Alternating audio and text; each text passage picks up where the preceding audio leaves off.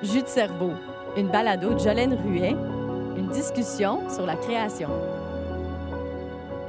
Jus de cerveau sur la dactylo, Jolène Jazz de création, c'est le titre complet de la première saison que j'ai présenté sur le site de CISM en mode balado qui décrivait mon parcours euh, de l'écriture de mon deuxième roman et tout le processus créatif et mes questions sur le sujet. Et Et, là là, oui, je, ris parce que j'ai dit à la, fin du dernier épisode que j'allais vous présenter une série de balados. Je vous ai jamais dit quand, alors euh, le temps aura passé et nous voilà avec euh, cette deuxième saison, tout simplement jus de cerveau, parce que oui, il y aura de l'écriture parsemée dans tous les épisodes. Je crois que ça reste quand même euh, un gros leitmotiv pour moi à travers la création, mais ce sera l'écriture sous différents angles et sous euh, différentes formes. C'est bien à suivre. Mais pour ce premier épisode, euh, on va être encore dans la littérature euh, et dans les mots en français avec Mathieu Poulain que je connais parce qu'on était voisins de case horaire à CISM, La Swamp. Et après avoir laissé son micro de la marge, il a publié deux romans aux éditions de ta mère. Alors, discussion, là, oui, très bien similaire à ce que vous pouvez avoir entendu dans la première saison de Jus de cerveau. Sinon, Hey là je, crois que j'ai une petite manie à partir rapidement le micro pour euh, saisir le naturel euh, dans la conversation. Et l'entrevue va commencer. On va parler un peu de mots de passe parce que, bien, bien honnêtement, c'était un peu houleux.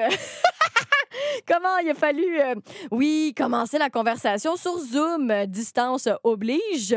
Et j'avais pas mes mots de passe de mon compte Gmail, Facebook, Alouette, parce que pour la job, je les avais rendus très, très complexes par sécurité. Enfin, je les sais pas par cœur, puis je les ai juste dans un petit calepin chez nous que je n'avais pas apporté. Alors, alors, après des pieds et des mains euh, de... de, savoir-faire technologique et de partage et de passeport, on a réussi à se rejoindre et la conversation ira ainsi. Moi, je fais toute de la, mes cours, c'est toujours dans ce setup-là. Là, je suis à mon, bureau dans, mon appart où ce je donne mes cours. Euh, euh, fait que, disons, c'est une zone confortable pour moi. Là. Depuis un an, tout se passe dans ce setup-là. Là, fait que ça va. Wow! C'est tellement partagé ton intimité avec tes élèves.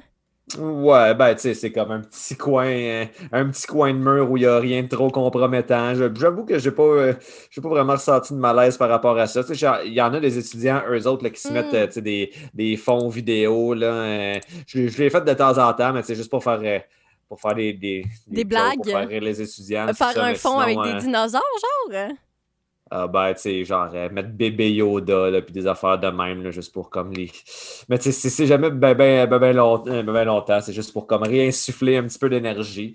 Mais non, sinon, hein, c'est ça. Là, tu, euh, ben justement, j'ai réalisé un moment donné, par exemple, tu parlais de mots de passe, que moi, justement, j'ai tous mes mots de passe sur une petite feuille ici. Puis comme au début, genre, ma feuille était là. Donc là, j'ai réalisé que genre, tous les étudiants Toutes les élèves pu. Le voyaient. Je pense pas que la résolution est assez bonne. Là, genre, on n'aurait pas pu voir. Mais tu sais, j'ai comme, oh shit, vais le tasser un peu plus. wow! Euh, mais ouais, mais c'est pour ça que je disais partager son intimité. Tu sais, c'est plein de petits détails comme ça. Mais sinon, ils peuvent voir euh, la décoration coquette. Fait que ça va bien. Ouais, c'est ça.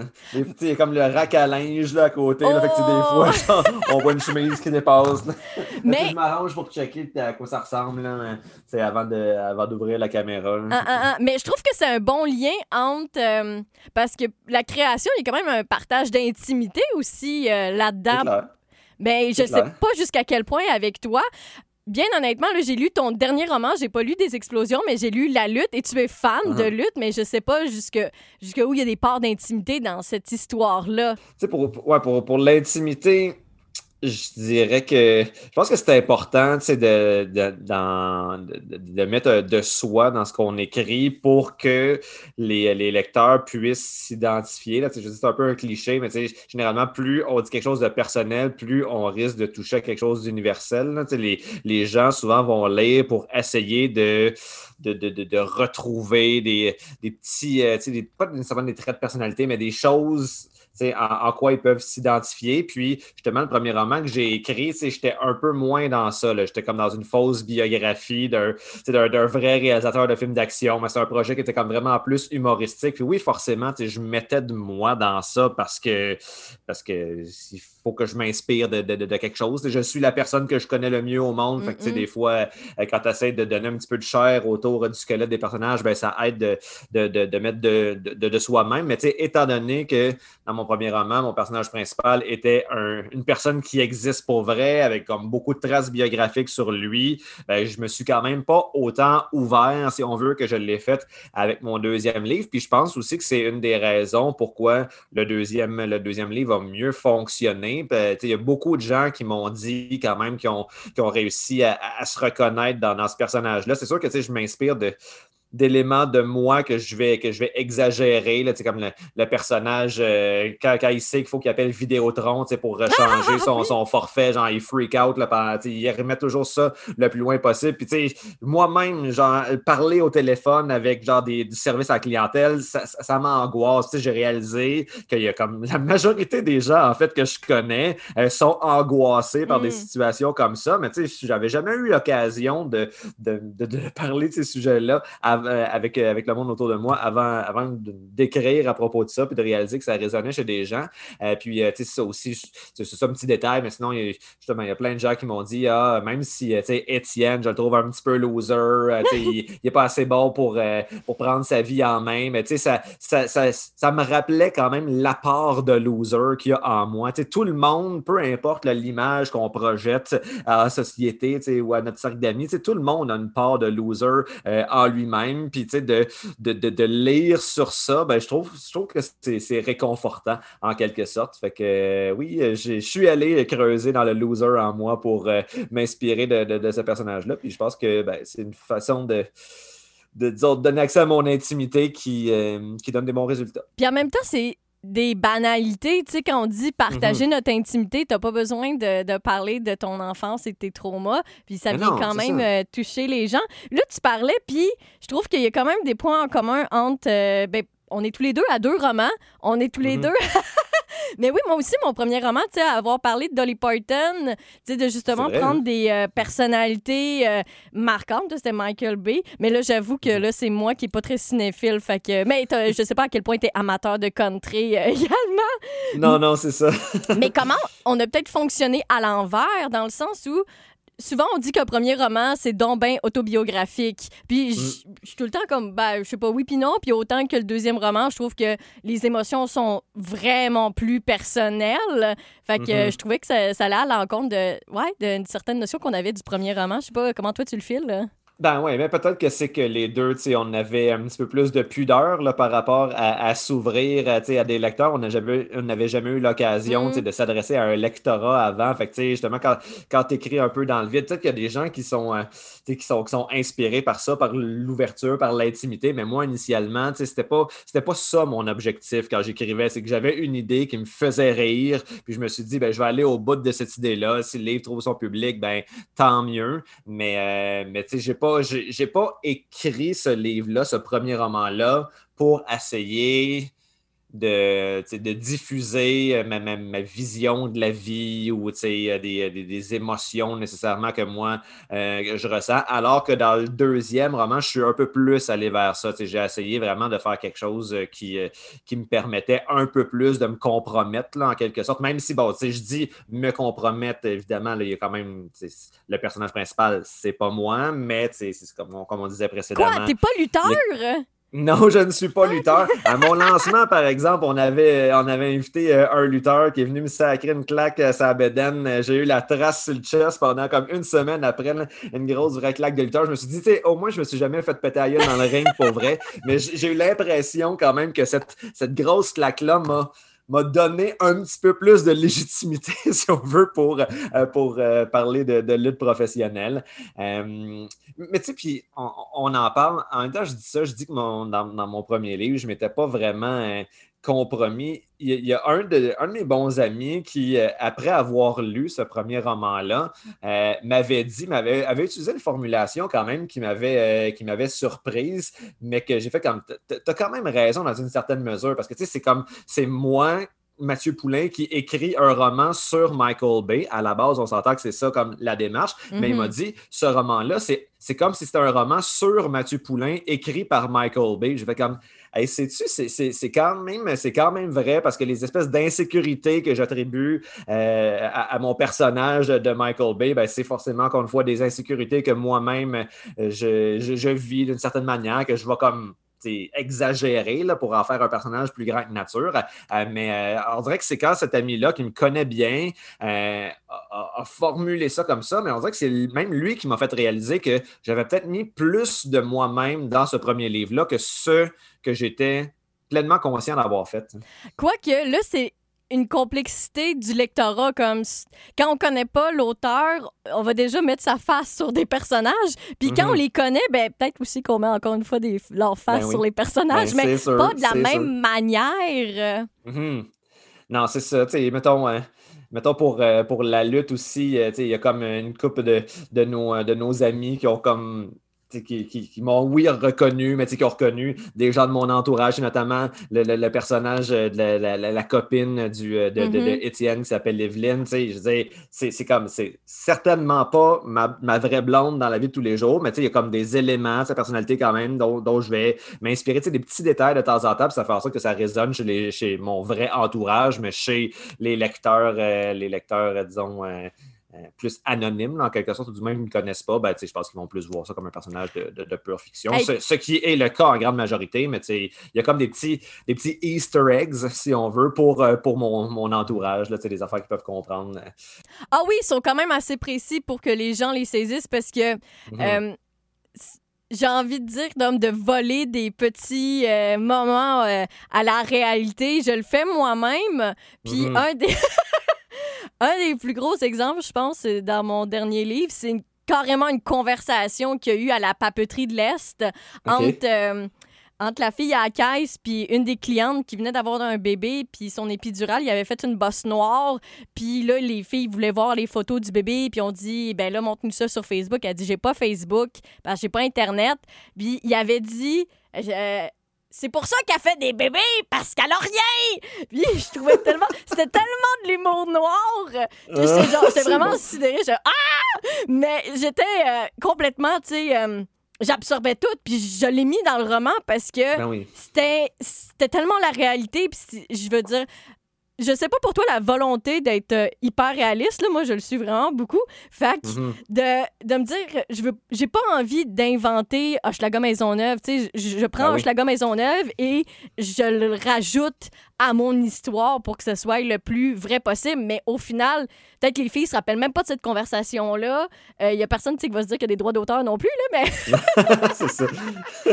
c'est juste une petite conversation hein, qui, ont, même oublié. Comme toi tu dis que tu prends quand même des éléments de gens qui ont réussi à se reconnaître, mais je me dis, mhm. oh my God, moi, j'ai l'impression que c'est moi, il faut qu'il le dévoile parce que c'est trop subtil, hein, d'une certaine manière. Puis, en même temps, pour le, j'ai l'impression que pour le lecteur moyen, de, ben, je pense que ça, peut être toujours un réflexe qu'on a euh, de se demander quand on lit un livre qu'est-ce qui est vrai, qu'est-ce qui est pas vrai. D'ailleurs, c'est un, un, mm. thème même généralement que j'ai euh, essayé d'exploiter dans, dans, ce livre-là parce que la lutte professionnelle, je trouvais que ça pouvait s'avérer comme une métaphore quand même. Euh, quand même intéressante de notre rapport à la réalité. quand tu regardes la lutte, tu le sais que c'est fake la lutte, mais tu finis par embarquer quand même parce que l'histoire est bonne, puis euh, parce que ça, ça, vient générer des, émotions. Puis, euh, puis donc, je trouvais que c'est encore plus depuis qu'on est en confinement, puis que notre rapport à la réalité passe quasiment juste par Internet. C'est des fois de plus en plus difficile de, faire la part des choses en qu'est-ce qui est vrai, qu'est-ce qui ne l'est pas. Si les gens sur Internet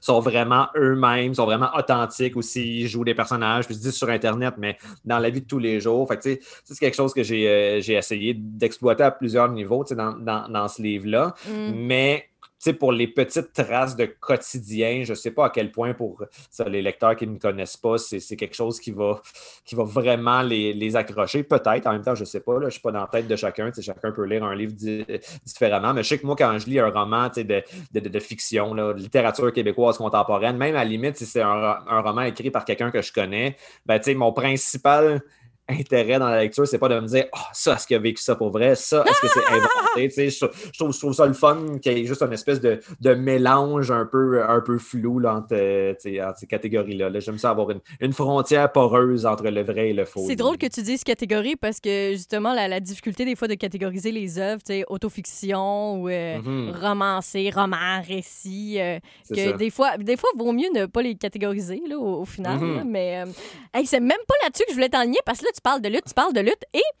là, pour tous ceux qui écoutent, on se connaît parce qu'on était voisins de case horaire à CISM en C'est ça, c'est ça, jeudi après-midi. Ah! Moi, mes jeudis, euh, même si j'anime plus en direct, euh, je suis en pause depuis deux ans, une pause indéterminée. Uh-huh. Mais ouais, pour moi, c'est le jeudi, il y a encore quelque chose de... C'est très CISM. Ben, Et, ben, ben, toi, tes livres sont tous sortis après que tu aies arrêté CISM, puis même... Euh, est-ce que je me trompe si ta passion pour la lutte est entre guillemets, relativement récente? Est-ce que tout ça a été comme post-la swamp? Euh, oui, je, je, sais plus. Mon, mon, premier livre, en fait, euh, des explosions, il est sorti en 2015, si je ne m'abuse. Mm. Puis j'avais quand même. C'est un roman que j'ai pris pas mal de temps à écrire. L'écriture doit être étalée sur comme 4-5 ans à peu près du mm. premier livre. c'est sûr que quand j'ai quand j'étais en processus d'écriture, euh, j'étais à CISM. Même si je me, je me souviens, je dis ça, je me souviens quand j'ai commencé au tout début, j'avais comme un petit cahier de notes là, que je traînais avec moi, puis je m'étais fait comme, pour commencer, une dans ce cahier-là, comme une liste, choses que je veux faire dans le livre, puis choses que je ne veux pas faire, ah! euh, pour essayer de me, pour essayer de me, guider. Puis je me souviens, ces, ces pages-là, je les ai écrites en allant prendre une marge dans le petit sous-bois à côté là, de, des, des, des locaux de CISM. Donc, tu sais, il y a vraiment les, les racines de ce premier livre-là sont géographiquement proches de CISM. Mais peut-être que, peut que c'est vrai que la publication, je pense que quand la, publication a eu lieu, la Swamp, c'était fini parce que j'avais été euh, invité, c'est là, je me souviens plus du nom de l'émission, mais c'était une émission euh, littéraire qui était animée par, par trois filles, si je ne m'abuse. Euh, ça doit être les herbes folles. C'est à ce moment-là. Comment, vas-y? Les herbes folles. Les herbes folles, c'est ça. puis à ce moment-là, tu sais, mon roman venait de sortir, puis j'étais déjà plus à CISM. Je me souviens, j'étais content de, revenir dans les studios parce que ça me manquait. Puis après ça, j'ai continué aussi vu que ça me manquait, ben, je, suis revenu un peu euh, sous forme de chroniqueur euh, avec, Étienne Dubuc euh, au, Geek, au Geek ont raison. Puis ça, justement, c'est quand j'ai recommencé à m'intéresser à la lutte. comme, comme tu le disais, c'est pas, pas un intérêt que j'ai maintenu toute ma vie là, depuis ma jeunesse. J'ai eu une première passe d'intérêt pour la lutte quand j'étais, mettons, fin secondaire, début cégep. Puis, c'était comme essentiellement. Parce que la lutte, ça, joue surtout les lundis soirs, surtout à, à ce moment-là, quand j'étais plus jeune. Puis là, c'était comme une raison. Euh, de se coucher euh, tard. Comment? De se coucher tard.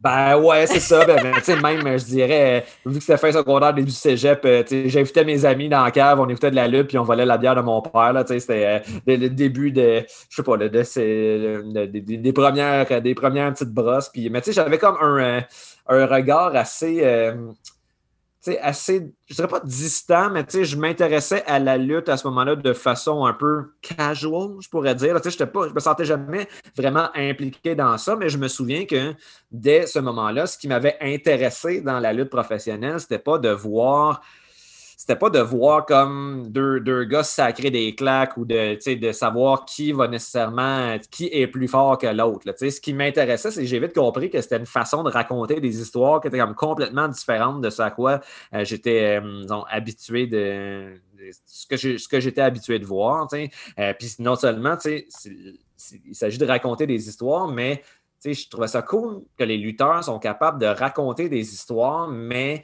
sans utiliser, sans utiliser le langage. je sais que toi, tu as écrit justement sur, sur la danse. Il y a comme des parallèles quand même à faire entre la lutte et la danse à ce niveau-là, parce que c'est un moyen d'expression physique. Puis, tu genre, il y a moyen de, créer une espèce de, trame narrative simplement avec les mouvements du corps. Puis, en bout de ligne, ben, le spectateur a l'impression que ça te fait raconter quelque chose. Fait que ça, c'est quelque chose que je, trouvais comme. Euh, je, sentais qu'il y avait quelque chose d'intéressant à aller exploiter. Puis, euh, c'est ça. Ben, en tout cas, je, ne sais pas, je t'ai ouvert la porte par rapport à la danse. Je sais pas si tu avais envie de, rebondir sur ça. Ah, ben, réagir un peu. Ben, sur mille choses sur la danse, parce que moi, c'est un des trucs. c'est bon, du quand est-ce qu'on arrête d'être euh, nombriliste? Parce que c'est vrai qu'en te lisant, je faisais plein de points en commun avec avec justement mon, mon deuxième roman parce que. Mhm. Mais- Puis en même temps, j'étais curieuse de, de comment toi, tu avais fait la démarche euh, sur la lutte parce que toi, c'est une passion à la base. Moi, le ballet, ben, c'est venu comme par la force des choses.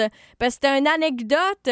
C'est quand. Ok. euh, mon Dieu, quand j'étais à l'école, il y avait une, euh, l'Association des arts supérieurs de Montréal, puis j'avais eu un livre par une fille de l'école de ballet, puis elle avait fait un commentaire sur une de ses profs, puis elle avait parlé que la prof, elle avait dit que tout le monde se méritait une crème molle, sauf celle, et c'était une prof très old school, là, ça passe plus trop comme commentaire, surtout en 2021, que, euh, sauf elle, tu sais, elle disait tout le monde mérite une glace, sauf celle qui était la petite boulotte euh, de la classe de ballet, et on s'entend qu'il n'y a pas tant de... Ils ont pas mal toutes la même shape, tu sais, en Ouais, ballet. c'est ça. Euh, c'est encore beaucoup à déconstruire, là, même encore euh, aujourd'hui. On est quand même chanceux, euh, je crois, au Québec, là, parce qu'il y a quand même des... des en Russie, tu sais, c'est quand même encore plus conservateur là, en matière de, Mhm. de ballet. Mais reste que moi, c'était l'association, une fille de ballet qui me parle de ballet et de crème molle, puis moi qui avais travaillé au Dairy Queen. fait que là, mon cerveau, il pouvait pas défaire les deux idées. Puis, j'aurais pu parler vraiment plus près de mon vécu, puis de parler de d'humour ou de théâtre, puis ça me tentait pas, ça aurait été trop proche. Puis, je trouvais, je sais pas, c'était pas aussi prenant les choix et les obligations de vie quand tu décides d'avoir euh, un métier artistique et qui demande de ton corps. Euh, je, Mhm. pour- Là-dessus, il y a peut-être des parallèles, tu sais, justement, avec des, des sportifs euh, professionnels. Fait que j'étais comme pas capable de, de me dire ce sera pas sur le ballet. Fait que j'ai pris des cours de ballet pour comprendre. Que Puis- c'est ça, de la vraie recherche. Là. Ah ouais, j'ai pris des cours de ballet pendant un an. J'ai lu plein. J'étais allée voir des shows de ballet. J'étais allée voir les shows des finissantes. J'étais allée j'étais à la remise de diplôme. Puis ça, je le savais pas parce que c'était à la fin de leur spectacle de finissant. Tout ça, ça se retrouve euh, dans le livre. là, parce que, ouais, c'était c'était carrément la réalité. Mais ouais, tu sais, de faire beaucoup, beaucoup de lectures. Mais contrairement à toi, tu sais, c'était pas une passion à base. Pas en toute la danse. là. Même, je m'étais dit, Mhm. pourquoi je me fais chier, limite, avec toute cette recherche-là. Ouais, Tandis parce que tu sentais qu'il y avait un potentiel qui, qui t'inspirait. Oui, oui, ça, hein, oui, veux mais- dire, c'est pas tous les sujets qui nous inspirent également. Tu as beau, t'as beau dire, ah, euh, peut-être ça pourrait être intéressant d'écrire un roman sur, sur tel sujet. Ben, ça veut pas dire que parce que tu trouves ça intéressant, tu, tu vas avoir la drive de le faire. Mais là, tu sais, ça peut être, euh, comme tu dis, juste une petite anecdote, mais chez, chez toi, que ça, ça, ça réveille quelque chose. Puis là, tu n'as plus le choix. Il faut que tu te lances en ligne dans ça. là. tu sais, si elle avait dit euh, vous méritez tout un gâteau au chocolat, peut-être que euh, si euh, je la remercie. On l'aime pas la prof là, mais si elle avait pas dit crème glacée là, on serait pas en train de se jaser en ce moment, Mathieu. Mais mais autant tu sais, c'est euh, puis l'autre point en commun aussi, c'est le fait que ce soit des sujets nichés. Puis je sais pas toi si à un moment donné tu t'es dit hey, euh, je vais-tu pas rejoindre le monde. Mais en même temps, ça va aussi avec le lien de est-ce que tu réfléchis au monde quand tu t'en vas pour écrire? Moi, Mhm. j'écris pas pour moi, tu sais. Je, je suis là pour partager une histoire, tu sais, à la Mhm. base. Fait que c'est sûr que moi, ça rentre en compte. Mais inversement, je pense que en sachant que mon histoire allait pas juste parler de ballet, ça laissait la flexibilité que le monde allait pouvoir être touché largement. Mais Mhm. j'ai l'impression comme ton roman il est vraiment axé là comme oui l'aspect sociologique puis les relations interpersonnelles mais on est très concentré là dans, dans la lutte. Oui, oui, ben, tu sais, en fait, j'ai l'impression que le, le- les, les questions que je me posais par rapport à est-ce qu'il va y avoir un public pour ça, je me les posais peut-être un peu plus quand j'écrivais mon premier. Je trouvais que Mm. écrire un roman d'action philosophique, comique sur le réalisateur Michael Bay, ça, je trouvais ça pas mal niché, mettons. Alors que la lutte professionnelle, tu sais, ben, même si Michael Bay, ça demeure un des réalisateurs les plus, euh, je sais pas, les plus prolifiques dans le monde, mais parce qu'il fait des gros films d'action, tu fait genre Transformers, puis Armageddon, puis genre, tu sais, des affaires de même, des, des- des gros blockbusters. hein. On retient plus le, le, le, le titre. Ben, c'est ça, c'est ça. Avec les, il y a bien des gens qui ont, qui ont vu ces films, mais qui ont.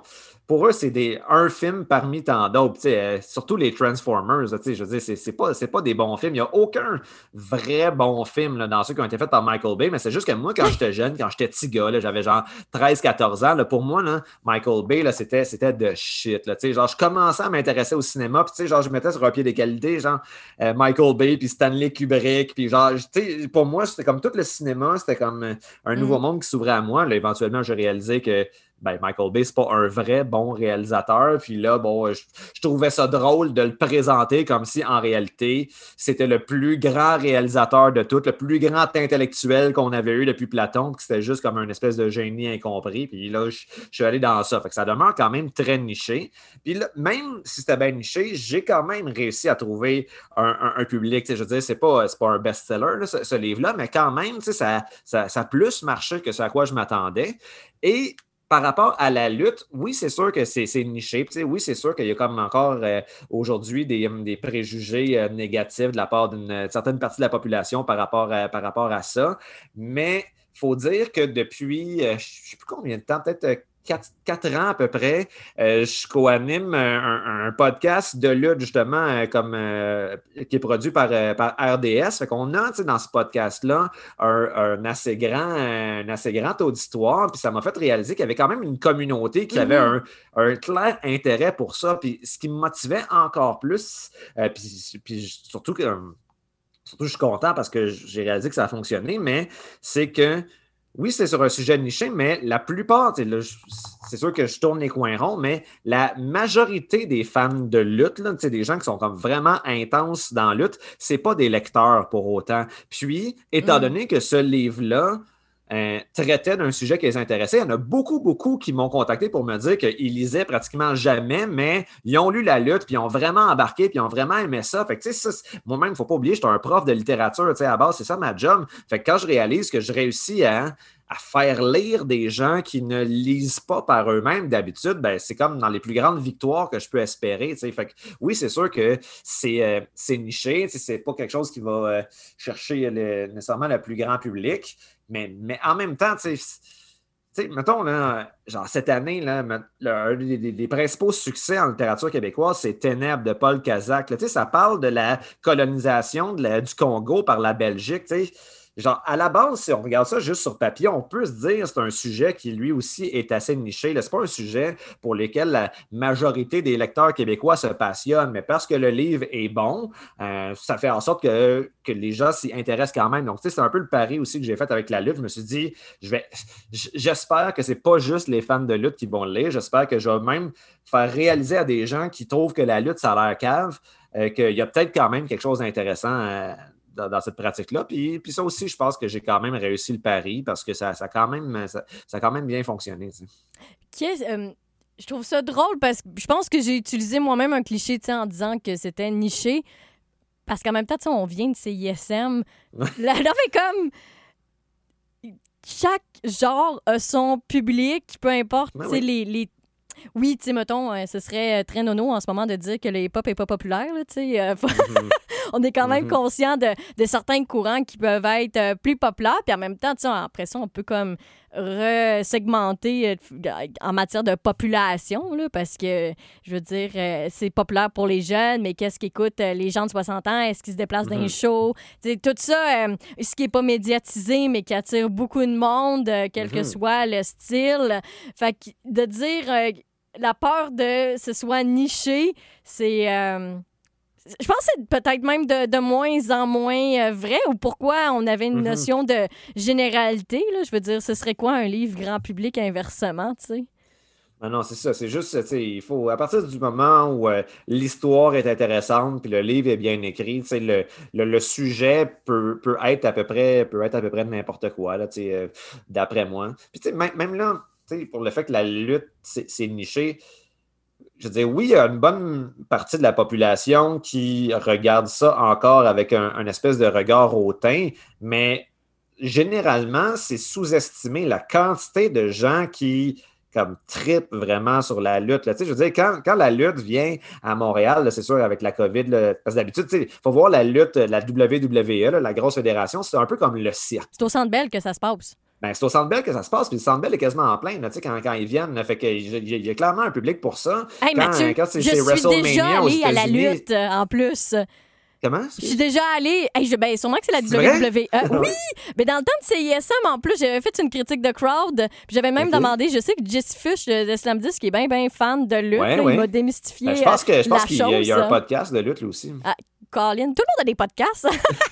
oui, c'est ça. Ouais, c'est la ça, nouvelle euh, réalité. Ouais, mais pour moi, le fait que ce soit un sujet niché et moi aussi, tu pourras me dire de ton côté parce que mettons quand je lisais tes parties où ça parlait de vraiment concrètement de lutte, là, physiquement, Ouais. la complexité que ce soit euh, le plus intelligible possible pour quelqu'un qui est complètement néophyte. Puis, ouais, je suis curieuse de voir comment toi tu l'as travaillé parce que là, t'avais l'air surpris que j'ai pris des. Ben, surpris. euh, bref, euh, l'effet que ça fait de un an de cours de ballet. Fait que t'as pas fait de lutte, là. T'as été pas fait de la euh, un observateur pour l'écrire.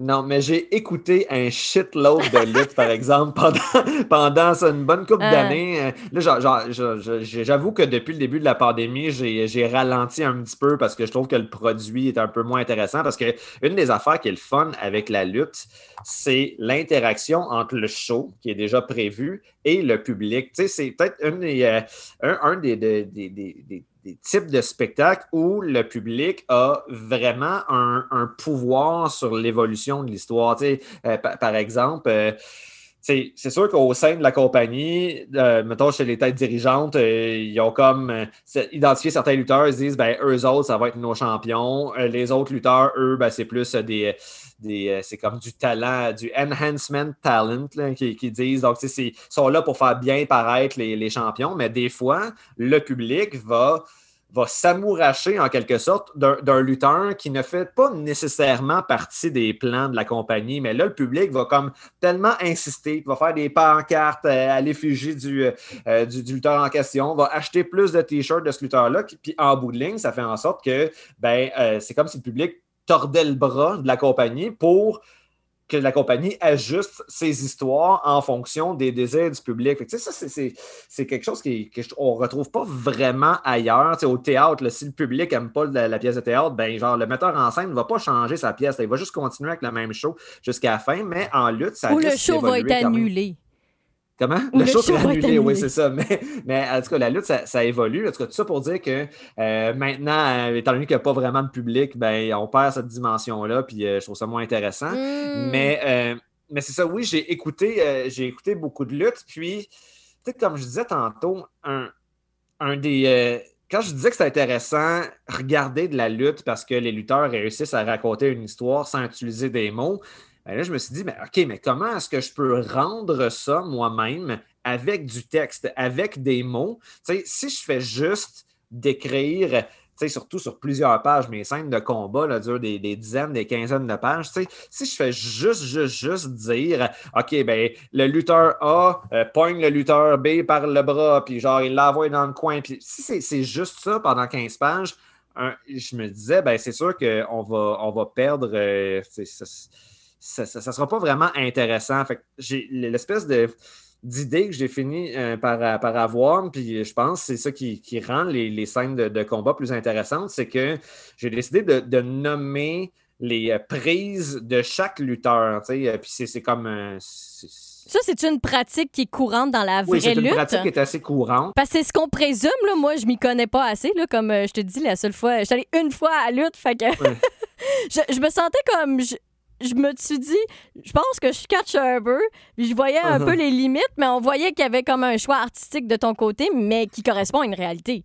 Ben oui, c'est ça, tu sais, je veux dire, euh, c'est sûr que quand, quand tu vas voir un match de lutte, surtout si c'est, mettons, euh, dans, euh, au, au FOUF, là, il y a comme, euh, genre, Battle War Fédération, qui une fois par mois, ben, en, temps normal, là, fait son show de lutte. Tu t'as pas, de commentateurs, fait que là, tu fais juste voir euh, le show, mais si tu écoutes la lutte à la TV avec les commentateurs, ben là, les commentateurs vont justement nommer les prises, puis chaque lutteur, généralement, va nommer ses prises euh, personnelles avec des, noms qui sont cohérents avec le personnage de construit. Fait que, ça, je me suis dit, il y a quand même quelque chose d'intéressant qui est là. Puis, ben, les, personnages de lutteurs que, je mets en scène, c'est comme tout essentiellement des, des archétypes. Fait que là, mettons, le personnage principal qui est un, c'est le professeur douleur, son personnage de lutteur, c'est un, prof. Ben, je me suis dit, ben, justement, toutes, toutes, ces prises vont avoir des noms qui évoquent l'enseignement, la retenue, la correction, l'examen surprise. Mais en même temps, ça laisse un flou parce qu'on peut pas avoir la certitude de c'est quoi le mouvement quand il donne Ben non, euh, ça. justement euh, une leçon.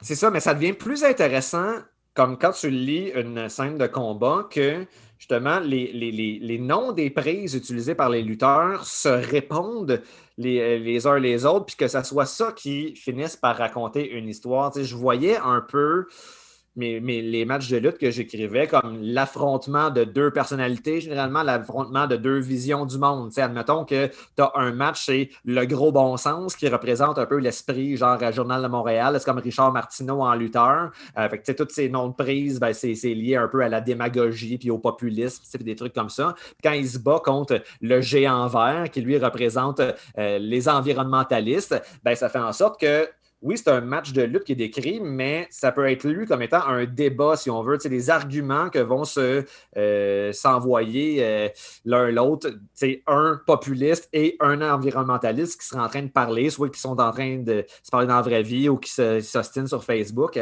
Fait que ça, je me suis dit, ben, ça va être plus intéressant d'exploiter ça, d'exploiter les noms de prise plutôt que de juste décrire avec une très grande minutie, juste des mouvements physiques. Il y en a quand même beaucoup de mouvements physiques qui sont décrits avec minutie, mais ça ne pouvait pas être juste ça. Sinon, hein, sinon ça aurait été plat. Mais est-ce que ça te permettait aussi d'avoir euh, un flou? Parce que là, tu n'en as pas fait. Fait qu'il y avait-tu comme, mhm. ah, euh, tel mouvement, est-ce qu'il fait mal à tel, à tel endroit du corps ou euh, comme la bonne torsion pour les, pour les muscles? Ça, ça, ça t'a-tu embêté en cours de route? Parce que de mon côté, ben, euh, j'ai eu la merveilleuse, très merveilleuse rencontre de Lisa Marie Villeneuve, qui a été ma deuxième prof de ballet. Quand j'ai dans l'écriture de mon roman, j'ai essayé de reprendre des cours. Puis au lieu de faire ça en cachette, la dernière fois, personne ne le savait, ben, mm-hmm. j'étais allée la voir, puis j'ai expliqué.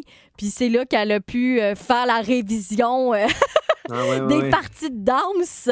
Ben, j'aurais pu dire du caca, là, puis ça, mm-hmm. ça aurait quand même gâché, parce que je me dis, le peu de gens qui vont catcher tout à fait ces parties-là du roman, ben autant leur rendre justice puis que ce soit le plus vrai possible. Fait que le fait que tout, euh, ben finalement, c'était juste de l'observation jusqu'où tu, tu te sentais peut-être limité, peut-être pas pantoute, là, tu vas me dire. ouais, mais j'avoue, je, je, me sentais... Euh, j'espérais pas dire n'importe quoi. Je hmm. pense que quand j'écrivais, euh, justement, comment se passaient certaines prises, je m'étais toujours arrangé pour faire un petit peu de recherche. J'ai, surtout depuis que je, hmm, mettons que je, je co-anime le, podcast dont, je parlais tout à l'heure euh, sur la lutte, ben, ça m'a aussi un peu ouvert des portes dans, le milieu. J'ai quand même eu l'occasion de m'entretenir avec des lutteurs. J'ai eu l'occasion à quelques reprises euh, de participer à des shows de lutte, mais comme d'avoir accès à l'arrière-scène. Ça, c'est quelque chose qui m'a bien, bien, bien fasciné euh, de voir. Euh, de voir le buffet. Ben ouais, c'est jamais bien ben impressionnant le buffet, mais surtout de voir. La façon de toi, tu le décrivais dans ton livre, il avait l'air vraiment appétissant. fait que ben je ça, que prenais de la C'est juste inventé. en fait, même au, au, Québec, ça n'existe pas une fête fédération de lutte comme celle que j'ai mise en scène. C'est une fédération de lutte qui permet aux lutteurs d'avoir une stabilité professionnelle, de, de, de, juste travailler là, puis d'avoir une paye à chaque semaine, ça n'existe pas. tous les, les lutteurs au Québec, c'est des travailleurs autonomes, en quelque sorte, puis ils vont travailler pour euh, différentes fédérations. Il y a comme différentes fédérations à Montréal, il y en a à Québec, il y en a à Gatineau, etc. Puis comme ils font, hein, ils font la tournée, euh, ils font la tournée comme ça, mais c'est jamais aussi payant dans la vraie vie pour des lutteurs que ce que je laissais entendre dans mon livre. Mais c'est juste que pour qu'il y ait une histoire de, de syndicalisation, il fallait quand même. Il n'aurait pas pu être employé à temps partiel pour euh, ouvrir leur syndicat? Ben, c'est que les fédérations de lutte québécoises sont comme tellement petites, il n'y a tellement pas d'argent mm. dans, dans, dans, ce, dans ce milieu-là que c'est comme c'est toujours un passion project là, pour, euh, pour les, euh, les, les, lutteurs qui sont là. C'est une façon pour eux de se, de, de se garder en shape, ça les oblige à, à, s'entraîner, puis euh, ils aiment, ça faire, ils aiment ça faire des spectacles, mais il n'y a, a, aucun lutteur au Québec qui reste juste au Québec qui réussit à gagner sa vie avec ça. Ouais, j'avais plus l'impression que c'était aussi très communautaire.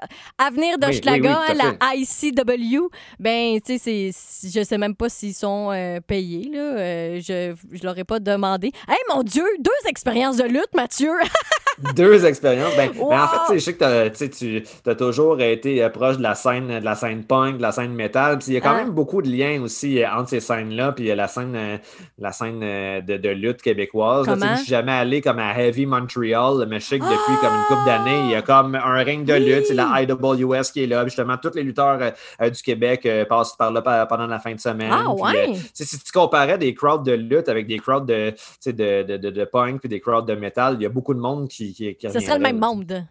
Ouais, ça serait ben, pas juste le même monde. Euh, il y a comme il y a aussi une portion de, disons, de, la crowd de lutte qui est comme une crowd un peu plus louche, là, mais bon, euh, euh, mais en même temps, il y, a du monde louche dans toutes les crowds aussi. Là, ça, Je crois qu'il y a beaucoup de gens louches qui portent des vestons cravates. Comment? J'ai dit, il y a beaucoup de gens louches qui portent des vestons et des cravates. Ah, c'est vrai, aussi, aussi. C'est très. ça me paraît relatif. mais c'est ça, fait qu'il n'y a personne qui vit au Québec de ça, mais aux États-Unis, ils réussissent à vivre de ça. Fait que, justement, il y a quelques lutteurs québécois, mettons, euh, mon, regain d'intérêt pour la lutte euh, a, coïncidé avec un peu l'arrivée dans, la WWE aux États-Unis de deux lutteurs québécois, Kevin Owens puis Sami Zayn. C'est un gars de Marieville puis un gars de Sainte-Rose. Euh, puis là, ils sont comme sont dans les hautes sphères de la lutte depuis comme 5-6 ans à peu près, là, eux autres, ils, vivent très, très, très grassement à coups de millions de leur, de leur art, mais ce n'est pas la réalité de la, très, très grande majorité des lutteurs ici. Fait que là, j'ai essayé de trouver ça juste un milieu entre la réalité locale puis la scène plus américaine où, où il y a plus d'argent. Hum, hum. J'ai j'ai envie comme là on parle de lutte, on parle de lutte, mais où est la jeunesse pour toi de je vais en faire un roman, tu sais, quand est-ce que le déclic s'est fait? Puis je trouve qu'il y a un peu un statement, tu sais, de la lutte euh, dans les deux niveaux, là, tu sais, euh, c'est la lutte sociale et c'est la lutte euh, sportive. Quand est-ce que uh-huh. les deux, ils ont comme mergé et ça a fait un osmose, là? Ben, il semble que c'est un... à, à base, c'est je pense, parce que moi, étant donné que je suis prof, je fais, je fais partie d'un syndicat, Puis là, j'allais à mes, à mes assemblées syndicales, mais de, souvent de façon un petit peu euh, je dirais pas reculons, mais un petit peu désintéressé. Ou pas, je n'étais pas nécessairement le plus impliqué dans, ces combats-là, mais je voulais quand même être au courant de ce qui se passait. Euh, puis, un moment donné, je jasais de tout ça avec un de mes amis, puis, puis plus tôt dans la soirée, je, je commençais à ce moment-là à me réintéresser à la lutte. Fait que là, j'avais parlé de ça avec lui, puis c'est lui qui m'avait lancé comme idée tu pourrais euh, écrire un livre sur des lutteurs qui syndiquent. Fait que là, j'ai fait comme Ah, ok, oui, c'est drôle. Euh, mais euh, sur le coup, initialement, je n'ai pas fait Ah oui, euh, je tiens quelque chose. Puis là, je pense quelques semaines après, j'étais au Salon du Livre de, de, Montréal. C'était justement, j'étais là pour, pour des explosions. Je pense que c'était peut-être un an. Je ne sais pas si c'était l'année de la publication des explosions ou l'année d'après, en tout cas, j'étais encore là. Puis là, j'étais à une table avec Hélène Lorrain, qui était une autre autrice de la, de la maison d'édition. Elle avait écrit un essai sur, le, sur les femmes dans le monde du air guitar. Euh, puis là, euh, c'est aussi euh, un de mes amis. On était dans la, ligue de, la même ligue de Balmain ensemble. Puis on jasait. Puis là, je, disais, ah, il y a un de mes amis qui m'a proposé d'écrire un roman, un roman de, de, lutteurs qui veulent se syndiquer. Puis là, je trouvais ça drôle. Puis elle a dit, hey, tu pourrais appeler ça la lutte. Puis quand elle m'a dit ça, je fais comme, OK, Là, j'ai plus le choix. Ça y est. Ah. Le, titre est comme trop efficace. La lutte syndicale, la, lutte professionnelle. Euh, puis euh, là, comme les, les jus créatifs se sont activés automatiquement. Puis, euh, c'est ça. je me suis mis à, je me suis mis à l'écriture. Il y avait un point de non-retour. Mais j'ai l'impression que ça me fait ça aussi. Comme, notre cerveau, il reste bloqué. Puis il fait comme OK, tu peux pas pas le faire. Tu peux plus, plus le faire. C'est ça. C'est ça. Comme l'idée, l'idée est trop bonne. Puis en même temps, moi aussi, j'écris pour, euh, pour me faire rire, là, initialement. non, mais en même temps, c'est toujours, toujours euh, comme touché de dire j'essaie d'être drôle, mais il y a un peu cette prétention-là, je pense, dans, les livres que je fais. Ce pas des, livres qui sont, euh, qui sont très lourds en contenu. Il peut avoir, je pense qu'il y a un peu de un peu d'humanité, oui, mais il n'y a pas comme trop de, lourdeur. En tout cas, il y a quand même une présence de, de l'humour. Fait que, pour, que je me sente motivé à écrire un livre, parce que tu sais, c'est un grind, écrire un livre. C'est comme euh, avant que je le fasse pour vrai, je pensais que ça serait pas nécessairement une balade dans le parc, mais on dirait que je me doutais pas à quel point ça serait, ça serait tough, puis ça serait long, puis ça serait comme ça, t'occupe mentalement presque constamment. Puis, tu sais, quand tu te couches le soir, tu fais juste penser à ça tout le temps. Puis, tu te dis, OK, aujourd'hui, je consacre ma journée à écrire mon livre. Puis là, il est rendu comme 5 heures l'après-midi. Puis, tu as écrit trois phases. C'est comme, mon journée gaspillée, calvaire. Puis, tu sais, c'est comme c'est pas facile. Fait que, pour me motiver à passer à travers ça, il faut, que je, faut que je sente d'entrée de jeu que je vais avoir du fun, genre que je, vais me faire rire moi-même, je vais trouver des bonnes jokes. C'est ça, qui me, ça qui me donne le courage, si on veut, de me lancer dans ça. Hum, puis ce que je trouve intéressant, c'est qu'il y a un lien entre ton travail et l'élément déclencheur de la création, mais inévitablement, il y a une conciliation enseignement-création. Faut que, faut que tu là. Justement, tu as parlé de perte de temps. Tu sais, moi, je pense que j'ai fait beaucoup de choix de vie ou euh, indirectement, là. je pense que je me suis fait refuser beaucoup de jobs parce que les gens étaient comme Et bonne chance pour votre mort, madame. Et euh, c'est comme obligé un peu les, choses différemment. Mais toi, t'es comme t'es en premier, t'es prof ou, euh, ou t'es juste en train de dealer le feu par le feu de je suis prof, mais je, mais je suis créateur. Puis en plus, t'enseignes, t'enseignes ce qui est aussi ta motivation, tu sais, écrire, mais des deux côtés du miroir, là. Et je t'ai tout pitché ça en même temps, là, on peut. Non, non, non, mais, je, comprends bien. Euh, c'est vrai que, tu sais, à, base, je, pense que sans, l'ombre d'un doute, je me considère avant toute chose comme un prof, puis après ça, comme un, après ça, comme un auteur.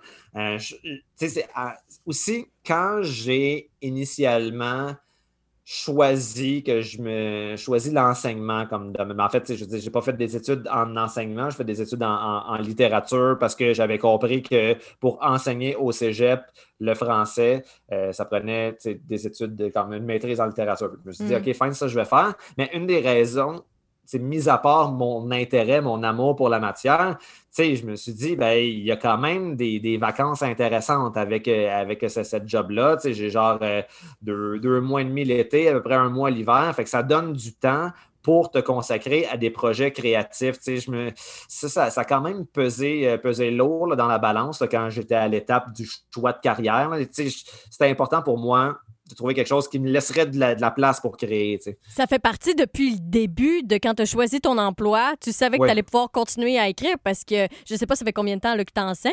Ben, je me dis, ça, ça fait, je sais pas, le début de ta carrière euh, littéraire, c'est quoi, 2014? Fait que c'est quand même récent.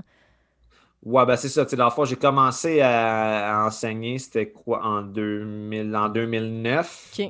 Un enfant, puis euh, ça, mon premier livre, c'était en, 2000, en 2015. Fait que, fait que quand, j'ai commencé à écrire, j'étais déjà prof au cégep. Je suis pas mal, pas mal certain, ou en tout cas, c'était comme peut-être juste, juste avant que ça commence. Euh, parce que dans, les années aussi, euh, les, trois années avant que je commence à travailler, j'avais fait euh, ma, ma, maîtrise. C'était comme la première fois que j'avais à à faire un texte aussi long dans ma vie. là, c'est sûr, c'est pas le même genre d'écriture. C'est comme c'est de l'écriture scientifique, mais c'est sur la littérature quand même. Puis, ça, ça avait été pénible, disons. Ben, ben, pas pénible, mais c'était difficile de faire, faire la maîtrise parce que je n'étais pas habitué à un travail de cette ampleur-là. Mais une fois que ça a été fini, assez vite, j'ai réalisé que ça me manquait euh, ces, moments-là où j'étais comme seul avec moi-même devant mon ordinateur à essayer de, formuler ma pensée euh, euh, dans, un texte de, longue haleine. Fait que rapidement, j'ai senti. Alors que quand je faisais ma maîtrise, je me disais j'ai-tu hâte de finir ça pour plus avoir à passer mon temps à écrire? Mais aussitôt que j'ai fini, ça a pris comme un mois ou deux, puis ça, ça, ça, me grattait. Il, fallait, il fallait que j'y retourne, puis que, cette fois-ci, j'écrive d'une façon plus libre euh, pour, euh, pour justement faire un, un travail de, de, création. Puis c'est aussi une des raisons, quand je disais que mon premier livre, euh, c'est quoi, c'est genre 300, 320 pages à peu près, ça m'a pris quasiment cinq ans à écrire, ben c'est parce que ça n'a jamais été de l'écriture en continu. c'est le cas pour mes deux livres. Ça a quasiment toujours été écrire, mettons, faire un, blitz d'écriture pendant mes vacances d'été. Après ça, pendant quand la session commence, là, j'ai plus l'énergie, la, la, place mentale pour euh, mm-hmm. continuer de réfléchir à ça. Fait que là, je me consacre sur l'enseignement. Mais en même temps, ce que j'aimais dans ça, c'est que oui, ça prenait plus de temps à écrire, mais ça me donnait toujours le temps d'avoir du un vrai recul par rapport à ce que j'avais écrit. Puis, euh, puis là, après ça, quand je, recommençais, là, je savais qu'est-ce qu'il fallait que je fasse. Fait que c'est ça, c'est comme dans, mes vacances d'été puis d'hiver pendant, pendant cinq ans, j'ai écrit le premier livre, puis ça a été la même chose pendant le deuxième, pour le deuxième, qui m'a pris plus, genre, quatre ans. Mais faut que tu faut qu'inévitablement tu fonctionnes par bourré parce que si tu étais du genre à oh, moi je suis capable d'écrire une heure par jour, là ça fitterait plus avec euh, ben avec le, travail ou du moins ce serait plus exigeant mentalement. Fait que c'est un, bon hasard ou je pense que par défaut tu t'es comme modulé à cette habitude-là? Ben, c'est parce que c'est que je pense que pour, pour que je réussisse à avancer quand je suis dans un projet d'écriture, il faut que je puisse penser juste à ça, je pense. C'est comme, parce que y a, oui, c'est une chose, les moments où tu t'installes devant ton ordi pour écrire, mais même quand tu n'es pas devant ton ordi, tu es toujours en train de penser à, bon, qu'est-ce que je vais écrire la prochaine fois que je suis sur l'ordi. Je vois pas mal pour moi, l'écriture, c'est. J'ai pas un esprit très scientifique dans, la vie, mais je vois ça comme de la résolution de problèmes. Genre, généralement, je sais comment mon histoire va commencer. Je sais comment mon histoire va finir. Puis là, c'est comment que je comment que je fais pour passer du point A au point B. Puis là, c'est mm. plus tu avances, plus ben, tu dis, ah, tu as des idées, puis là, après ça, tu fais comme, OK, mais là, j'ai écrit ça, ça ne marche pas tout à fait. Comment est-ce que je peux faire pour qu'en bout de ligne, ça marche avec le reste? Fait que, pour être en mesure de faire ça, ça, ça prend beaucoup d'espace mental. Puis je sais que si j'écrivais pendant, euh, pendant les sessions, ben, j'aurais comme pas le choix de négliger mon, travail d'enseignement. Euh, mais tu sais, c'est pas quelque chose que je suis prêt à faire parce que tu sais, je travaille pas, je travaille pas pour que une compagnie anonyme ou pour que mon boss soit plus riche. Tu sais, je travaille pour faire une, une vraie différence dans la vie du monde. Fait que, tu sais, les étudiants que j'ai, je suis comme pas capable d'accepter de, les négliger. C'est comme ça devient automatiquement ma priorité, euh, euh, euh, consacrer l'essentiel de mon énergie pour, à eux. c'est pour ça que j'ai pas le choix d'alterner entre écriture, travail, écriture, travail. Je peux difficilement faire les deux en même temps. il y a deux choses. Premièrement, j'ai trouvé ça super intéressant que tu dises que tu connaissais le début et la fin de ton histoire parce que je, pense que, à quel point je fonctionne pas du tout pareil, mais je vais ah beaucoup par fragments. Puis là, après ça, c'est comme faire une courte pointe. Puis là, il y a des bouts qui dépassent. Puis là, je suis comme, il là là! Ou ah. racheter des bouts parce que là, il y a des trous.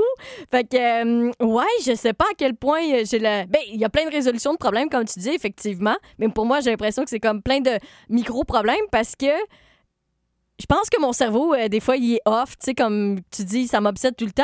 Je, on dirait que j'ai la difficulté personnellement à dire comme ah oui ben, je me dis je pense que je pense pas tout le temps ah ouais?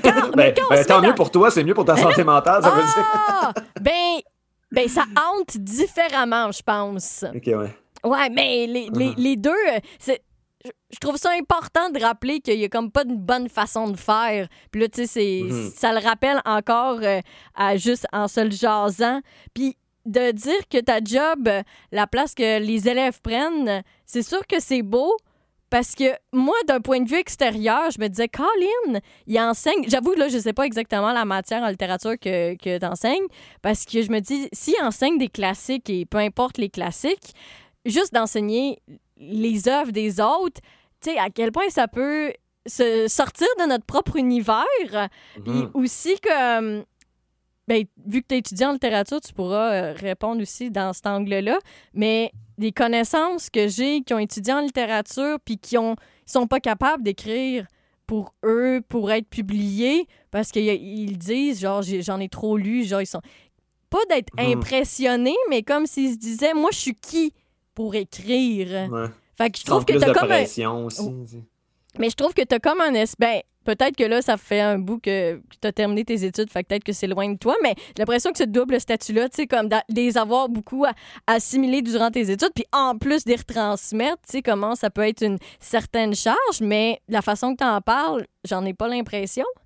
Mais peut-être que ça dépend aussi, euh, euh, c'est quoi, quoi l'essentiel de tes lectures. Moi, forcément, pendant mes études, c'est sûr que j'étais en contact avec un certain nombre de, classiques, des classiques français, etc. Mais l'essentiel des cours, la, majorité des cours que je suivais, c'est des cours surtout de littérature québécoise, des cours de littérature contemporaine. C'est quelque chose, pour moi, la littérature, je l'ai toujours vu comme étant quelque chose d'accessible, pas quelque chose comme de mm. loin et de sacré, si on veut.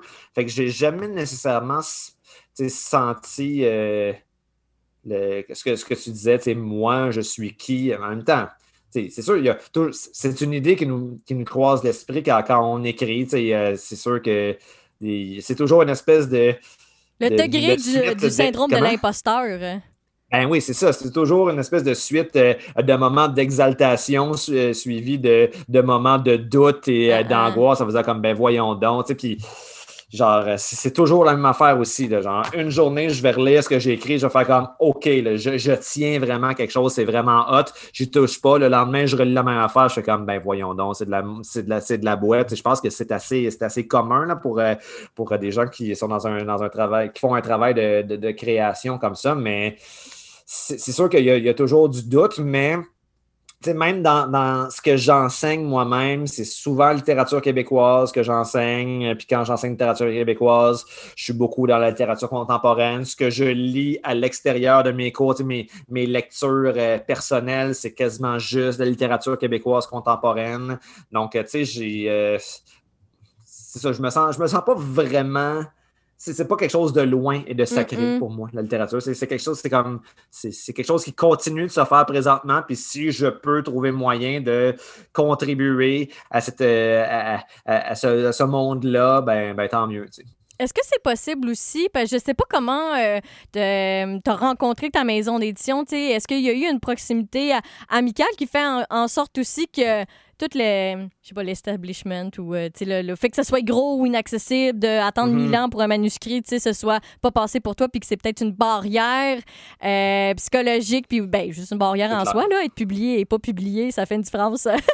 Ben sur un livre, je dis ça fait une mm-hmm. différence, là, mais toi puis moi, euh, je pense, je sais pas comment fonctionne ta maison d'édition, mais un livre publié, là, le travail éditorial, ça fait tellement toute une différence, là, ah qu'elle soit petite ou majeure là, dans le travail éditorial. Fait que, mm-hmm. d'écrire un manuscrit euh, chez soi, c'est une chose, là, mais de le retravailler ensuite professionnellement, c'est, ça, ça, fait tellement... Euh, la différence.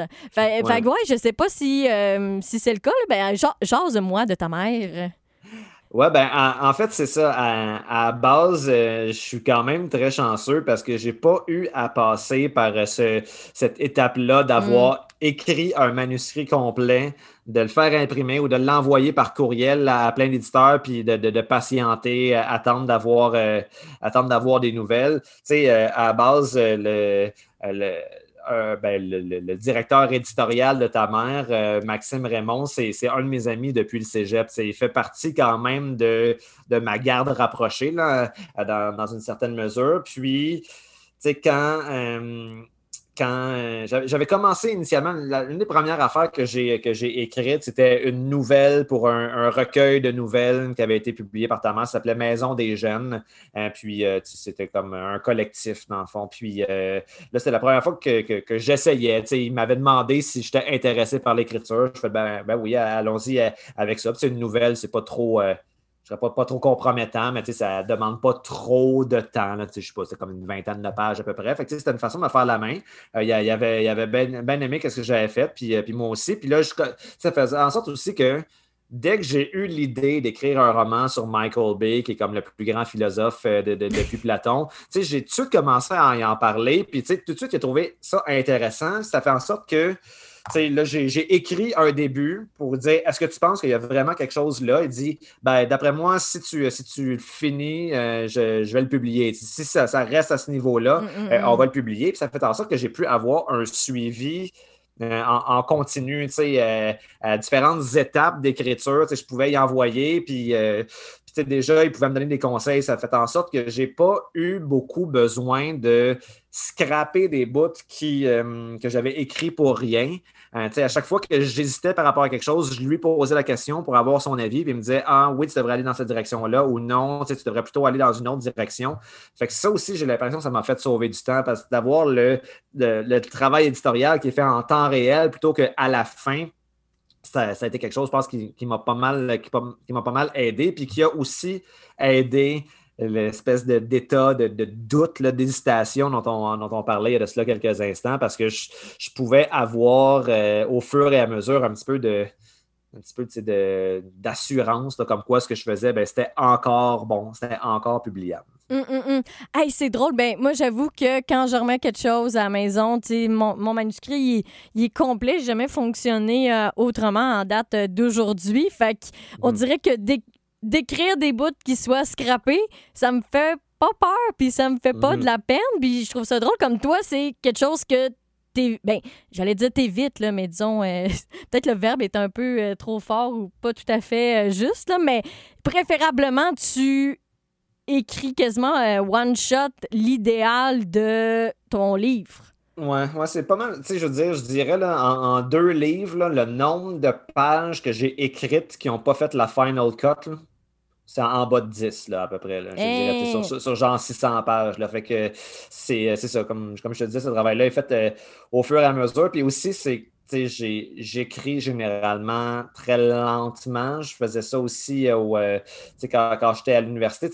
Tous mes travaux d'université, quand je mettais mon point à la fin, je savais qu'il était correct parce que genre, à chaque fois que j'écris une phrase, je relis depuis le début. je fais comme tout au, fur et à mesure. Ma maîtrise, ça a été, ça a été la même affaire. Donc, euh, donc euh, c'est ça. C'est vraiment ma façon de travailler. Ouais, ben tu dis que tu réfléchis euh, beaucoup, que c'est tout le temps en train d'être dans ton quotidien, puis ça lâche pas. Mm-hmm. C'est tes écrits dans ta tête inconsciemment, puis après ça, quand tu es rendu sur place, t'agis. On dirait. C'est ça, c'est ça.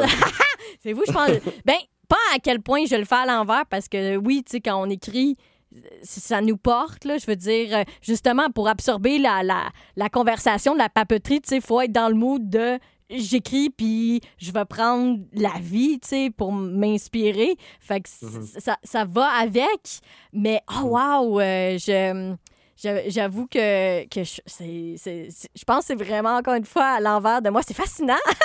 mais il faut dire, comme je dis, je pense que j'ai été bien chanceux d'avoir déjà comme une, bonne relation avec un éditeur, puis d'avoir ce, lien de confiance-là. C'est vraiment, c'est vraiment pas quelque chose qui est, qui est commun, je pense, dans, dans, le milieu. Puis, euh, tu sais, genre, euh, j'en connais plein des, gens autour de moi qui, euh, qui ont publié des livres, puis c'est pas du tout la même expérience qu'ils ont eue. Puis, puis souvent, tu sais, justement, ils ont un livre complet, l'éditeur fait comme, OK, fine, genre, on va le publier, mais il nous reste comme un an à travailler dessus, un an et demi à travailler dessus. il va sortir dans, dans Wayback.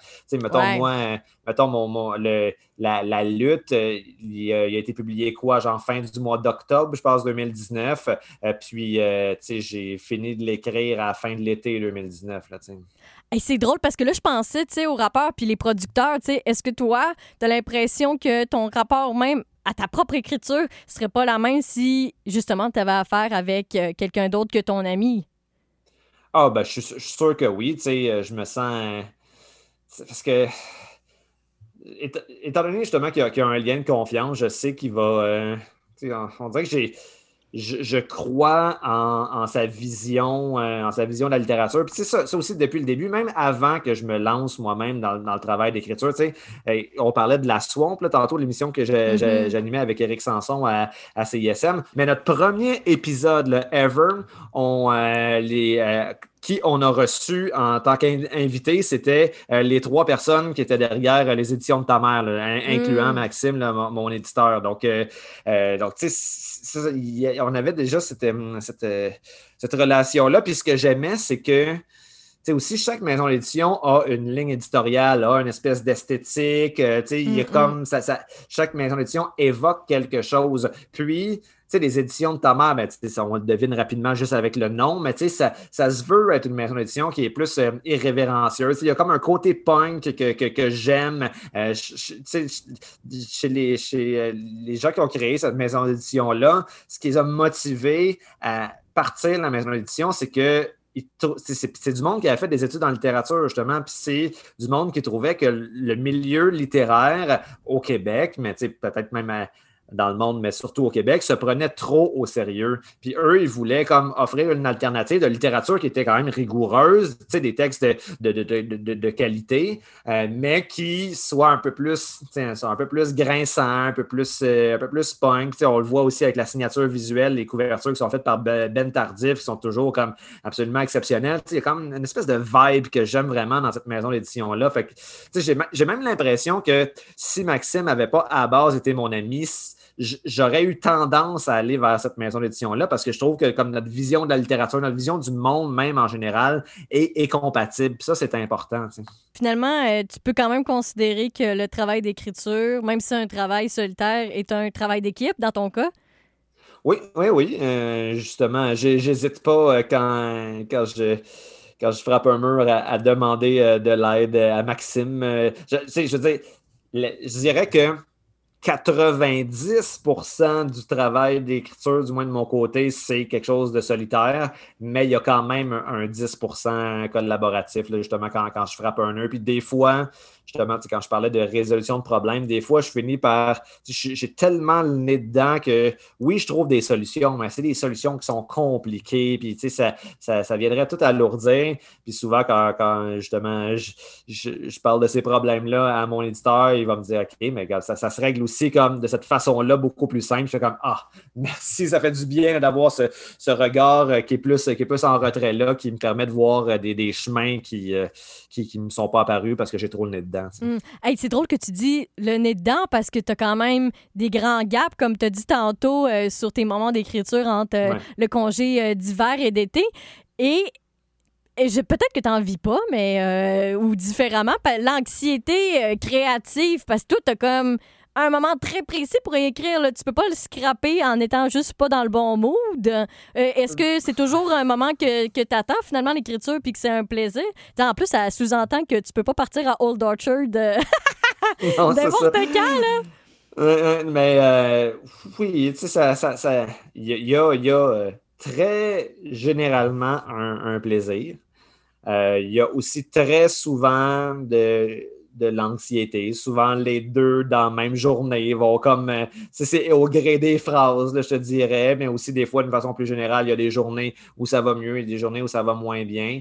Euh, mais en même temps, c'est sûr que quand je commence l'écriture d'un livre, je me, je me donne, je me dis, idéalement, j'aimerais ça l'avoir fini pour tel moment.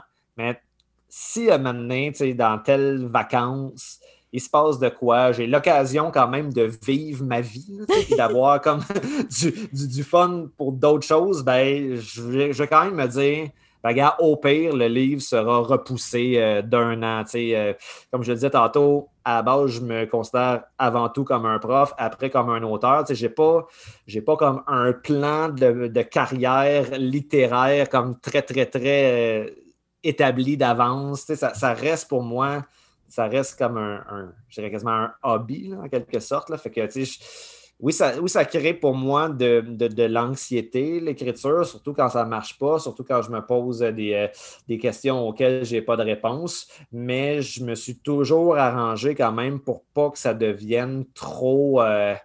c'est euh, trop paralysant puis trop lourd. Je, je suis quand même capable, quand je vois que ça ne fonctionne pas, de let go un petit peu, puis de me dire, ben, regarde, je vais laisser encore un petit peu de temps passer. Ça, va me revenir éventuellement, donc ça, je suis capable de le faire. Ouais, tu dis, je vais aller checker la lutte, ça va bien aller. Ben, c'est ça, ça va me donner une inspiration. Ou tu sais aussi, euh, un des, meilleurs trucs quand, quand on, on, pogne, quand on frappe un mur, ben, c'est de, retourner lire ou de retourner euh, voir des films. Euh, pour moi qui écrivais sur la lutte, de, retourner euh, écouter de la lutte. c'est souvent, souvent la lecture surtout qui, qui régénère, la, qui repart la, machine puis qui me donne souvent des, nouvelles idées par rapport à des, des enjeux auxquels je faisais face. Mm-hmm. Fait t'es pas, pas dans les concessions de vie là, pour y être arrivé, là, pour, pour mettre ben, l'écriture en bonne partie. C'est arrivé, oui. C'est comme le dernier été, quand, il fallait que je finisse la lutte. Là, ça, j'avoue, au début de l'été, j'ai averti ma blanche comme ouais, il euh, va falloir que ça, ça soit ma priorité cet été. Fait que si tu as l'occasion mm. d'aller comme euh, dans un chalet avec euh, des amis, j'en sens toi pas mal. Moi, je vais avoir besoin de temps pour, pour travailler tout seul.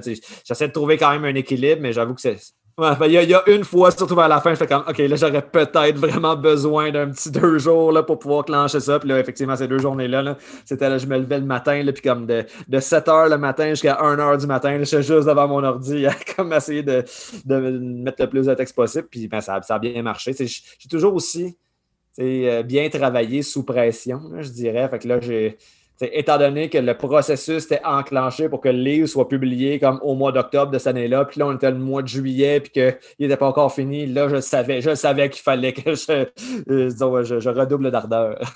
ah ouais, là, euh, mon Dieu, c'est serré connaissant le milieu littéraire, tu sais, comme moi, je sais pas, j'apprends qu'il va sortir dans deux ans, là. ouais, c'est ça, c'est ça. Wow! Ben, ah, mais c'est la conciliation pour le monde qui t'entoure aussi, là. Je veux dire, ta blonde a comme pas choisi, tu sais, elle, d'écrire. Mais en même temps, elle t'a choisi. Je sais pas depuis combien de temps vous êtes ensemble, fait que peut-être qu'elle sait euh, depuis le début que c'est euh, ça fait partie quand même de ta vie. Ouais, ben, ça fait, euh, ça fait quand même.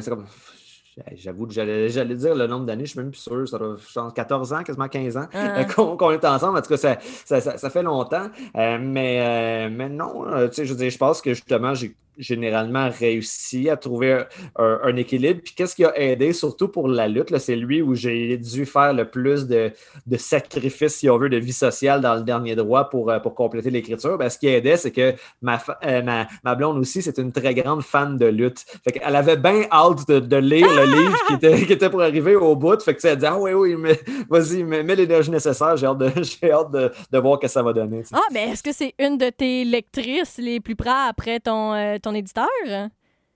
Euh, ben oui, mais en fait, euh, rares sont les personnes, à part mon éditeur, qui ont lu mes livres avant qu'ils soient imprimés puis distribués. Hmm. Euh, puis j'ai comme un ami qui l'a fait pour le premier livre, une version très préliminaire. Sinon, non, non, ça, j'ai pas beaucoup de, lecteurs, euh, ça, de lecteurs euh, préliminaires. Souvent, je, me fie à mon, euh, je me fie à mon éditeur, puis les autres, ça sera une fois que le livre va être publié. Oui, oui, ben mon Dieu, c'est ça renforce encore plus l'idée que tu y fais confiance. Parce que tout d'un coup, que lui aussi est dans le champ. Tu sais, il n'y a pas. Mhm. quelqu'un pour vous faire comme Hey, euh, vous êtes, vous êtes en train de foncer dans une idée qui qui fit pas tant là. Mm Faut dire que lui aussi c'est un gros fan de lutte, fait que ça a bien aidé pour, euh, le dernier. Voyons, tout le monde triple sa lutte dans ben, ton entourage. Comme je le disais tantôt, euh, il y a plus de fans de lutte que ce à quoi on s'attend. Hein? Comme je le disais tantôt, il y a plus de fans de lutte que ce à quoi on s'attend. Ah, ben oui, ça, euh, j'ai pas de doute à y croire, mais en même temps, je me dis comme ça dépend à quel moment chacun respectivement se sont mis à triper sa lutte. Ben, je, me dis peut-être que tu les as contaminés. Ah, peut-être, peut-être. C'est transmettre. Ben, plus cute, ce serait de dire que tu as transmis une passion. Là, ah, mais j'aime bien contaminer. ouais, ouais, c'est un verbe d'actualité aussi. Et est-ce que tu prends des pauses entre les moments d'écriture? J'ai l'impression qu'il n'était pas très grand ton premier et ton deuxième roman, ce qui sous-entend comme est-ce que tu en travailles un actuellement? Moi, ben, j'ai. Euh, en fait, entre le premier et le deuxième, j'avais écrit euh, deux, euh, deux nouvelles. Et puis ça, c'est aussi un, peu une technique que, j'ai utilisée dès le début. j'ai dit que la première chose que j'ai écrite, c'était une nouvelle dans euh, Maison des Jeunes, mm-hmm. dans, un, dans un collectif. Euh, et cette nouvelle-là, c'était euh, un peu le, le prequel, mais c'était lié au, à mon premier roman. C'était un peu le, preview du premier roman en quelque sorte. C'était pas comme une scène tirée du premier roman, mais c'était lié euh, c'était comme un, jeune qui tripait sur Michael Bay puis qui espérait qu'un jour on reconnaisse le génie de Michael Bay. Puis là, après ça, j'ai fait le roman qui essayait de développer ça. Là, après avoir écrit des explosions, j'ai écrit deux nouvelles. J'ai écrit euh, un texte qui s'appelait L'art de la lutte qui a été publié dans un recueil qui s'appelait Des nouvelles nouvelles de ta mère, qui encore une fois préparait le terrain pour le roman La lutte.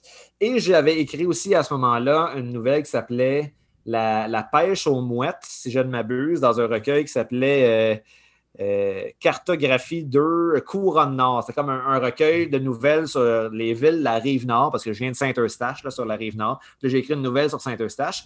Puis ça, je savais en l'écrivant que ça allait euh, très probablement être euh, l'avant-goût de ce qui serait le troisième roman. Fait que là, c'est encore mon plan. J'ai encore comme, comme objectif d'écrire un roman qui se déroule à, Saint-Eustache.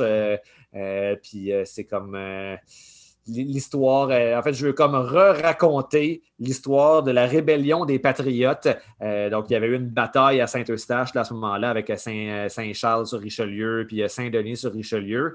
donc, c'était quand même un événement historique important dans l'histoire du Québec. puis, je veux essayer de raconter, re-raconter cette histoire-là, mais dans un contexte plus, plus contemporain. Sauf que je dois avouer que la COVID et le confinement m'ont enlevé toute drive d'écriture. Ah, je, m'étais dit, je vais, je, vais, je vais en profiter justement pour écrire. On n'a rien à faire d'autre que Mhm. d'être devant un ordi. Mais euh, j'ai euh, j'ai pas réussi à faire grand-chose. J'ai pris des notes. Mon fichier de notes préparatoire par rapport à ce livre-là est comme de plus en plus, euh, de plus, en plus étoffé, mais, euh, mais sais, j'ai pas encore euh, vraiment écrit une, une vraie ligne de ce livre-là. Là. On dirait que j'a- je- je- j'attends. J'attends.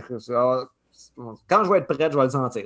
Peut-être cet été. On verra. Oui, oui. Ah, mais c'est intéressant qu'on en jase du COVID. On dirait que c'est comme le sujet, euh, on veut pas en parler quand on n'a pas besoin d'en parler parce qu'il est omniprésent. Mais est-ce que tu as un feeling de Oh mon Dieu, il va y avoir comme une avalanche là, de publications? Quoi qu'en même temps, les maisons, je suis pas sûre qu'ils vont sortir plus de livres, là, ils vont recevoir peut-être Mhm. plus de manuscrits, là, mais Ouais, c'est ça. de, de l'effet que justement, il y en a que autres, ça va les avoir euh, boostés ou tous les gens qui sont dit clair. je vais écrire le roman que j'ai bien toujours voulu écrire, peut-être que c'est le moment ou jamais de, de l'écrire. Puis d'autres qui justement ont- sont complètement euh, figés euh, à la fois par euh, l'anxiété environnante, puis, euh, puis juste le, le, le- ouais, de, de plus être dans le même mood. Là. Ouais, ben, tu sais, je veux dire, tant- tant, tant mieux euh, pour, pour les gens pour lesquels ça, ça a fonctionné, écrire dans cette période-là. Moi, tu sais, j'ai pas l'impression que c'est aussi nécessairement une, une question d'anxiété environnante. C'est que, je sais pas, je- on dirait que, on, on vit bien moins de choses, là, Mhm. comme toute notre vie est comme dans, dans notre appart euh, puis sur Internet, là. Fait que, tu sais, on dirait que j'ai besoin de vivre des choses dans la vraie vie pour avoir de l'inspiration, en quelque sorte. là. Ah, ah. Fait, que, fait que non, c'est ça. Puis aussi, je pense que ça vient. euh, ça- ça- étant donné que là, en, en confinement, toute la job se passe sur l'ordi, et comme le trois quarts de notre vie se passe sur l'ordi aussi. Puis je le sais qu'un travail d'écriture comme ça implique une quantité astronomique d'heures supplémentaires devant l'ordi. On dirait que je Tu fusionnerais avec ton ordinateur.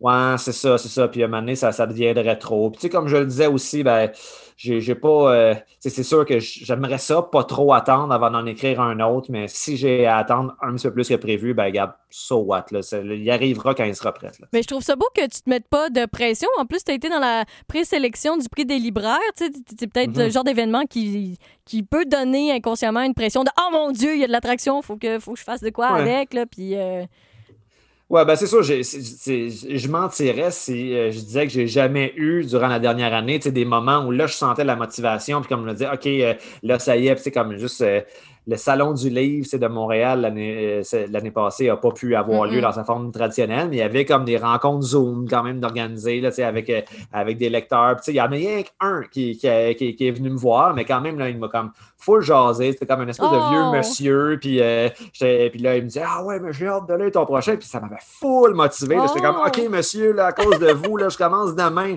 Finalement, quand, quand j'ai commencé, je fais comme Ah, OK, attends, je, je devrais. J'ai besoin de plus réfléchir à telle affaire. Puis, euh, tu sais, je me trouve, on dirait que là, je me trouve toujours des raisons pour repousser. Là.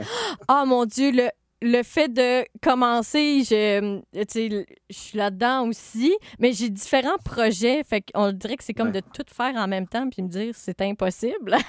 Mhm. Mais, tu sais, le- quand est-ce que la, recherche est assez faite pour que je me dise, OK, là, j'ai assez de matériel, ça va? Est-ce que c'est un, peu un frein pour toi, tu sais, de, faire comme, ah non, il faut que j'approfondisse encore plus euh, la recherche sur les patriotes, sinon, j'y arriverai pas? Ouais, ben, je sais pas. Je pense que je, je pense que mes, mes études m'avaient un peu aidé pour ça. C'est la première fois que j'ai eu à faire face à ce problème-là. C'est justement quand, quand je faisais ma maîtrise. Comme je le disais, jamais j'avais eu à écrire un texte aussi long que ça de ma vie. Fait que là, je me disais, oh my God, la quantité de recherche qu'il va falloir que je fasse pour être capable d'écrire tu sais, une centaine de pages. On dirait que j'avais toujours l'impression que je, je n'en savais pas assez. Puis finalement, ça m'a fait réaliser que qu'il faut, faut se mettre une limite parce que c'est sûr, sûr qu'on ne maîtrisera jamais parfaitement notre sujet. Puis aussi, en même temps, on n'écrit pas du documentaire, on écrit des romans. c'est correct d'avoir, de faire de la recherche pour avoir des repères, pour ne pas dire n'importe quoi à propos du sujet qu'on veut traiter. Mais si on, si on s'oblige à toujours, comme tout lire, euh, qu'est-ce qui existe sur ce sujet-là, puis vouloir être fidèle à ça, ben, ça fait en sorte qu'on s'enlève une espèce de liberté créatrice, en quelque part. Puis c'est important, pour avoir du fun dans le travail de, de travail d'écriture, il faut qu'on puisse sentir qu'on a la liberté d'inventer des affaires. Sinon, en tout cas, moi, je sais que j'aurais pas de fun. Ah! C'est. Quand je dis depuis tantôt qu'on fonctionne à l'envers, ça, ça, me fait encore plus rire là. Surtout que tu as fait une maîtrise. Moi, j'ai pas fait euh, de grandes, grandes études universitaires. J'ai un certificat. Uh-huh. Et tu sais, des fois, là, quand je me mets à faire de la recherche, je me dis, est-ce tu sais, il faudrait. J'ai le sentiment qu'il faudrait que je me rende jusqu'à faire une maîtrise sur le sujet pour me dire je le maîtrise, tu sais. Mhm. Mhm. Ben, je me dis, OK, mais décroche, Jolene. Puis de juste fonter, mais des fois, c'est juste de comme alterner entre écriture, recherche, puis après ça, de le faire comme en amont, là, même la recherche, je veux dire, même en réécriture. J'avoue que là, euh, je dis réécriture, mais je ne sais pas à quel point tout en refait. Là. Moi, ça quand même une partie importante. Là. Puis je me remets à, refaire de la recherche plutôt de se consolide, des fois dans, dans l'information. Puis, mm je savais qu'en parlant, j'allais perdre mon idée. Sur la notion de réalisme.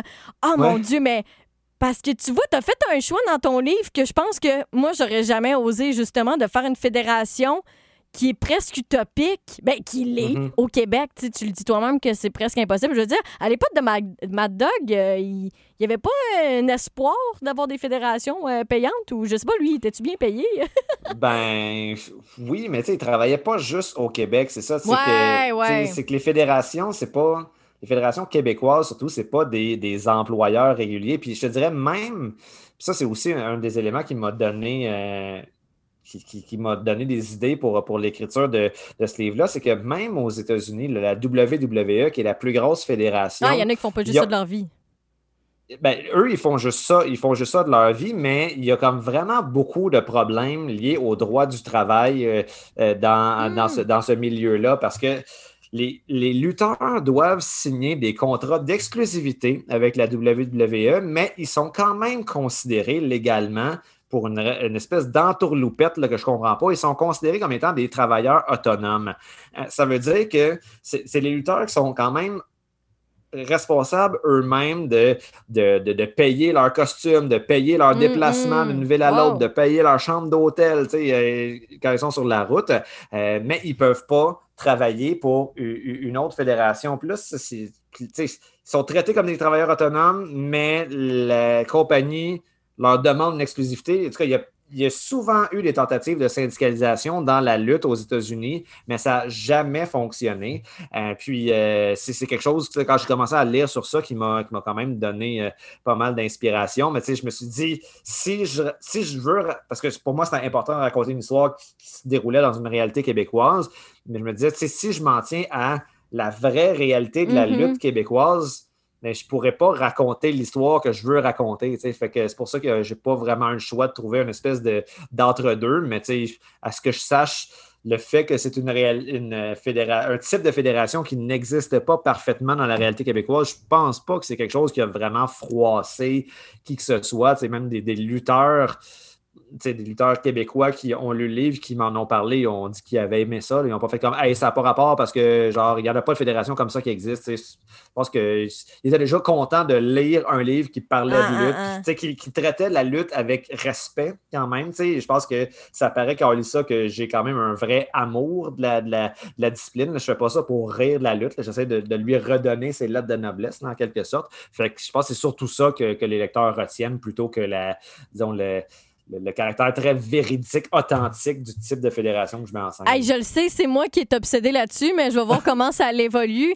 Ce que je trouve. Euh, parce que tu dis les lutteurs, ils gagnent pas leur vie. Puis tout ce que tu as dit, ces États-Unis, c'est vrai que c'est vraiment le transfert que tu as fait dans ton livre, cette information-là, et le transplanter au Québec. Mais tu sais, autant, je sais pas, d'un point de vue extérieur, quand on consomme les choses, on n'est jamais autant au courant que les gens vivent peu de ce qu'ils font. Puis c'est fou, tu sais, comme les lutteurs Mhm. autant que les auteurs. Puis autant en ballet, là, euh, c'est Oui. pas tous les danseurs qui peuvent euh, exclusivement vivre euh, de, de la danse, même quand ils sont en compagnie. Puis, tu sais, c'est- c'est tous les, les sacrifices qu'il faut... euh, qu'il faut qu'ils fassent, puis je veux dire que nous aussi, il faut qu'on fasse pour, pour ouais, atteindre ce qu'on souhaite. Et il y a des points en commun dans tous ces milieux-là. Et je sais pas si c'est passé des milieux comme, je sais pas, que les gens. euh, c'est comme des rêves d'enfance. Tu peux dire quand t'es Ouais. jeune, je rêve de devenir lutteur, je rêve euh, d'écrire. Et moi, je trouve ça beau que tu as réussi de. Ben, quelque chose que c'est ça, que sûrement que je le fais, mais jamais avec une aussi grande ampleur de s'affranchir de ces. de de la réalité parce que c'est vrai que ton histoire est réaliste. Fait que pour moi, là, Mhm. c'est tellement ancré. C'est pas faux, je te conte l'anecdote. Moi, je, je te jure, j'étais à l'envers. J'étais retournée chez ma mère écrire, puis J'étais bloquée, mais à mort parce que j'étais partie de vieuses anecdotes dans Schlager Maisonneuve, puis aussi l'époque comme que j'avais travaillé au Dairy Queen, puis je m'en allais au party de bureau du Dairy Queen. Ah, tu vois, ça, j'ai fusionné deux anecdotes, puis là, je suis en train de retransformer ma réalité. mais reste que j'étais vraiment allée au party euh, à pied, puis on s'était rendu à pied, puis je me rappelle d'une autre fois dans la vie quand j'avais habité sur Ville-Marie où il fallait que je retire de l'argent, puis la caisse était fermée. Mais la caisse en question, elle a fermé entre-temps. Fait que le fait de vouloir que mon personnage aille à la caisse sur Sainte-Catherine était pas vrai. Puis là, j'étais comme, ah ben là, ça marche plus pantoute parce que si je veux le mettre dans telle année, mon histoire, elle peut pas aller vouloir retirer de l'argent parce que j'étais allée retirer de l'argent au bord le bureau. Et le bureau est fermé encore Eh de, de ben. nos jours et pas juste à cause du COVID. Là, c'est devenu un bar ludique. Mais ah bon, ça avait été marquant. Là, c'était vraiment une taverne. Puis je trouve que Hochelaga, tu sais, est pas euh, inaccueillante. Là. Euh, c'est le seul moment où presque je me suis mal dans mon quartier parce qu'il y avait des gars qui fumaient puis ils étaient comme ouais, il manque des filles comme toi ici t'asseoir. Puis là, j'étais allée comme à ma chaîne ATM puis il y avait un vieux monsieur qui dormait à côté de sa bière puis j'étais comme ah wow. Mais au final, je sais pas à quel point c'est Hochelag que l'ambiance des tavernes de quartier euh, bien, euh, bien préservée quasiment du temps. Ouais, mais tu sembles quand même avoir la volonté quand, quand tu écris de, de, de, de faire du, du quartier un, un- personnage, là, quasiment. Tu sais, t'as- Un, t'as, un, un, t'as un. un, un de tes objectifs, c'est de, de, de rendre compte de la réalité de ce quartier-là, chose que moi, j'avais pas. C'était pas ça, du moins ma priorité quand j'écrivais. Ouais, ouais, ouais, t'as pas. Ben, justement, parce que tu décris pas. On sait que c'est dans Saint-Henri, mais tu décris pas Saint-Henri, là. On s'est pas dit Non, comme non, ah, c'est ça. J'ai lieu, comme, j'allais marcher quatre fois dans ma vie dans Saint-Henri, puis that's about it, là. J'ai pas comme une, une expérience très Scandale! de la réalité locale. Ah, c'est. Ben, c'est. Quand t'as dit rendre, euh, tu de mettre les, les lettres de noblesse, tu sais, je- moi, j'avais juste envie de parler tu sais, euh, parce que j'y vivais, puis la gentrification, euh, ben, prenait déjà de l'importance, tu sais, j'ai tout le temps habité dans Hochelaga, fait que quand je suis arrivée dans le quartier, on me disait que le quartier changeait, à cette heure, on le dit plus, là, il a juste changé. Mhm. Mais les deux, ce qu'ils ont en commun, parce que ben, la lutte est déjà incarnée, toi, par des personnages, mais on pourrait dire euh, déjà dans un grand plan comme c'est un personnage en soi, euh, la lutte. Et c'est, c'est dans ces moments-là qu'on veut les décrire avec le plus de justesse pour pas que la confrontation entre la fiction et la réalité soit choquante, qu'on fasse comme Ah non, ça n'a pas été dépeint avec euh, respect. Je je sais pas trop comment dire. Je, je lisais comme récemment un, un roman qui s'appelle Le, Le Mammouth de, de Pierre Sanson, parce que je suis en train de lire les livres qui sont nominés pour le prix littéraire des collégiens, mais en tout cas, il fait Mm. partie de la sélection. Sais, lui, ce que cet auteur, ce que cet auteur-là a fait, c'est son but, c'est de, de, de reproduire euh, Montréal comme euh, un peu euh, Myland de Montréal, euh, coin, coin juif, ah, dans les années 1930.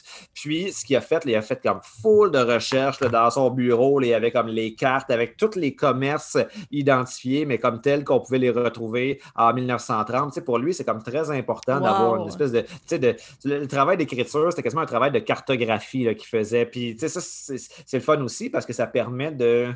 de, de- de maintenir des, des traces historiques d'une réalité. Tu sais, toi, tu sembles être, être plus dans ça. Moi, j'avoue que si j'avais réalisé qu'un commerce que j'avais évoqué avait fermé, euh, probablement que je me serais dit, ben, garde, en tant qu'auteur, j'ai j'ai le- le- de la liberté, de la liberté Mhm. artistique, fait que ça, je- j'aurais quand même gardé, gardé ça, mais tu sais, ça, ça, ça montre que tu sais, il n'y a, pas vraiment de recette. Moi, j'ai, oui, j'ai fait des études en littérature, mais j'ai jamais comme suivi un cours sur comment écrire un roman. Là. Quand, quand j'ai Mm. commencé, j'avais pas.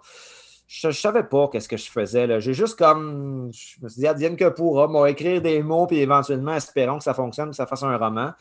Fait que. C'est ça, moi je crois pas, je crois pas aux, recettes à suivre. J'ai comme une espèce, toujours une espèce de méfiance envers les cours de création qui, vont dire ben voilà, pour, pour écrire quelque chose qui fonctionne, voici ce que tu devrais faire. Je n'ai jamais vraiment été dans, cette, dans cette dynamique-là. Donc, euh, whatever works, je dirais. Toi, ta, technique fonctionne, la mienne ben fonctionne. Ben oui, ben, je trouve que c'est important de toujours rappeler ben, la pluralité. Puis je crois que c'est comme un, mm-hmm. sujet, peu importe les sphères et peu importe les, les sujets là, qui, mm-hmm. qui, est important de nos jours. Mais quoi que pour avoir déjà suivi des cours de, de création, ou c'était plutôt un cours de créativité. Et là, il va peut-être avoir une distinction à faire entre justement des, des auteurs qui décident de de donner des ateliers sur comment écrire un roman qui va vous rapporter des millions. Je ne sais pas quel auteur je, je sous-entends. Mais, euh, mais des cours de créativité qui ne donnent pas des idées en soi. Là. Oh mon Dieu, je pense qu'un des trucs que j'ai le plus retenu mon cours de créativité, c'était comme de se faire des fiches quand on a des des, des trous, euh, plutôt le syndrome de la page blanche, là, puis de comme dire, OK, qu'est-ce qui pourrait se passer s'il pleut, si la gravité ne marche plus, si tu enlèves toutes les A de ton texte. Tu sais, juste à rebrasser les idées, c'est comme des mhm. méthodes pour se brasser le cerveau plus que des recettes. Mais effectivement, ça peut être dangereux, euh, tous ceux qui pourraient arguer qui, qui ont une solution, là. Mhm, c'est ça. Mais ça, ça avait l'air d'être des bons trucs quand même, qu'est-ce que tu disais. Ah, écoute, je peux te passer mes notes si tu veux. c'est bon. hey, j'ai parlé de cerveau et la balado s'appelle Jus de cerveau parce que je trouve qu'il y a quelque chose. Peut-être que la première fois qu'on s'est parlé, Mathieu, tu m'avais dit que c'était à mon émission pour parler de ma gastros... Je parlais de ma gastroscopie, la seule que j'ai passée de toute ma vie en passant. Mais oui, moi, j'ai, j'ai longtemps eu des problèmes d'estomac et je sais pas si ça a une incidence sur euh, mes analogies, mais je trouve qu'il y a quelque chose de ouais, digestif, gastrique dans, dans la création, moi, je trouve que c'est un peu comme du vomi de cerveau. Tu sais, comme un grand jet, tu sais. Puis après ça, oui, on leur travaille, mais il y a quelque chose de, de la pulsion organique. Mais je voulais savoir, toi, pour toi, c'est quoi la création? Oh boy! C'est une grosse question. Tu peux euh, répondre en moins de mots. Tu peux dire un mot. Euh, c'est chien, hein, pour conclure. je sais pas, c'est. Euh, pour moi, il faut que ça reste une façon d'avoir du fun, comment je pourrais dire ça? C'est.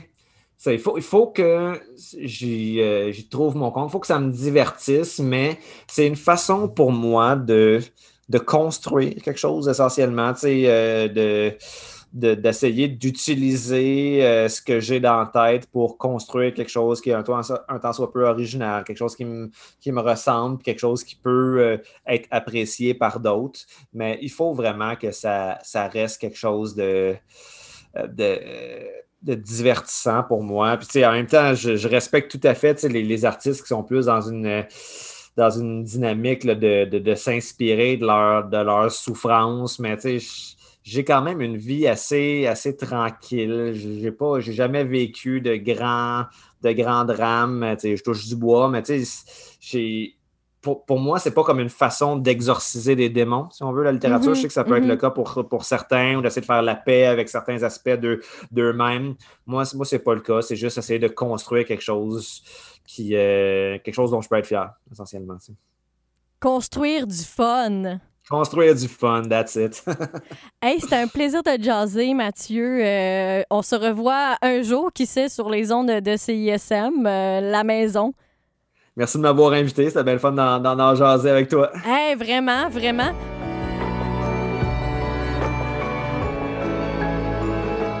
Voilà la fin de cet épisode avec Mathieu Poulain. Merci encore qu'il nous ait partagé euh, toutes ses réflexions euh, sur la création et sur la littérature. Vous pouvez lire tous ses livres publiés aux éditions de, ta mère. Ben, écoute, euh, PDF, version papier, mille et une façons de se procurer ces merveilleuses histoires. Je vous dis à très bientôt pour un autre épisode de Jus de cerveau avec Cindy Charlemagne.